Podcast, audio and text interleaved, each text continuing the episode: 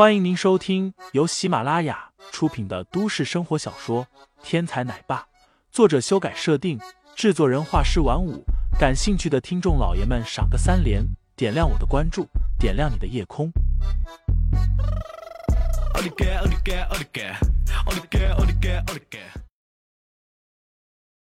第一百四十五章，使他上。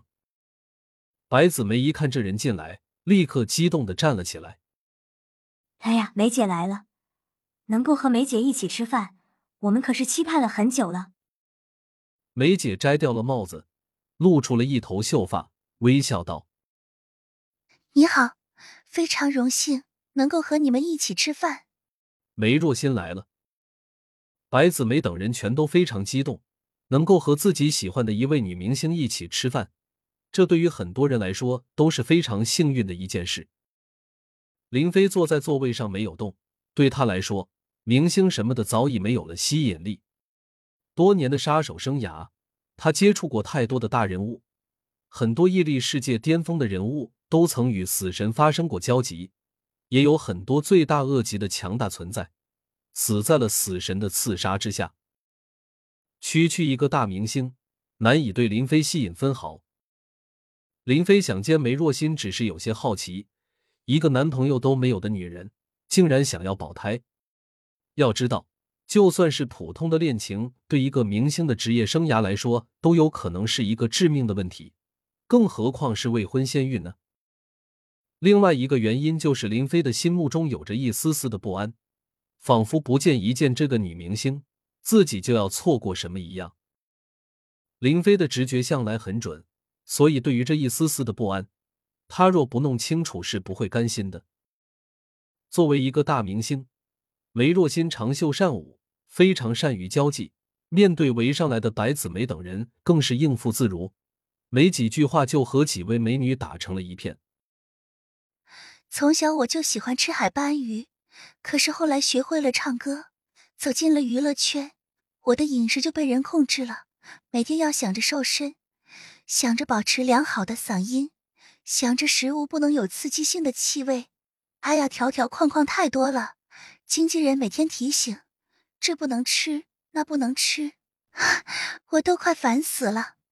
梅若欣笑着说道：“这一次我来到海上花号游轮，难得是经纪人没有跟着的，我一定要放开了吃。”痛痛快快的吃，把我小时候没有吃够的美食通通吃够本。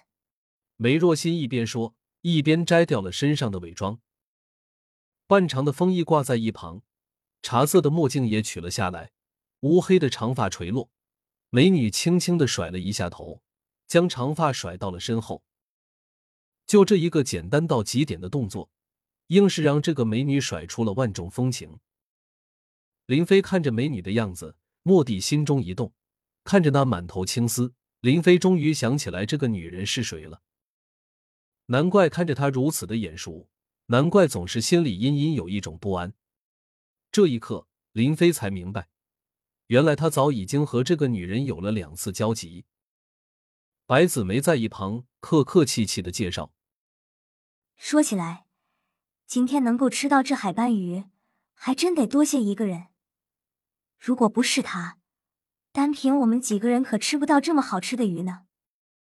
下面，我隆重的介绍我们这次钓鱼的大功臣林飞林先生。梅若欣一进门就被几个美女围住了，所以她根本就没有看到屋子里还坐着一个林飞。但是当他顺着白子梅的手指看向林飞的时候，梅若欣的整个身躯立刻便僵住了，甚至脸上的表情。也突然的呆滞了一下。怎么？你们认识吗？白子梅看出了异样，有些奇怪的问道：“认识。”林飞点头承认：“不认识。”梅若欣却是摇了摇头。林飞明白，梅若欣应该是认出了自己，但是他却没有准备好与自己相认。想到这里，林飞又补充道。没想到大明星长得跟我的一位故人非常相似，可惜是我认错了。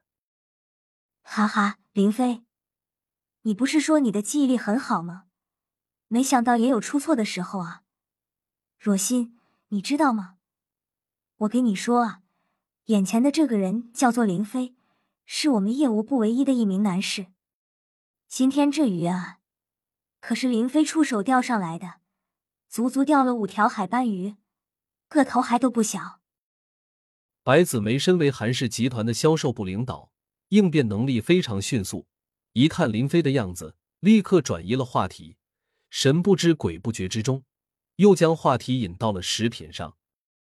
说话间，服务员敲门而入，手里拿着一个巨大的托盘，托盘上面是一个青瓷的大海碗，海碗被银白色的盖子盖着，被服务员放置到了桌子的中央，一缕缕的香气。从盖子下面飘荡而出，闻之令人食指大动，口内生津。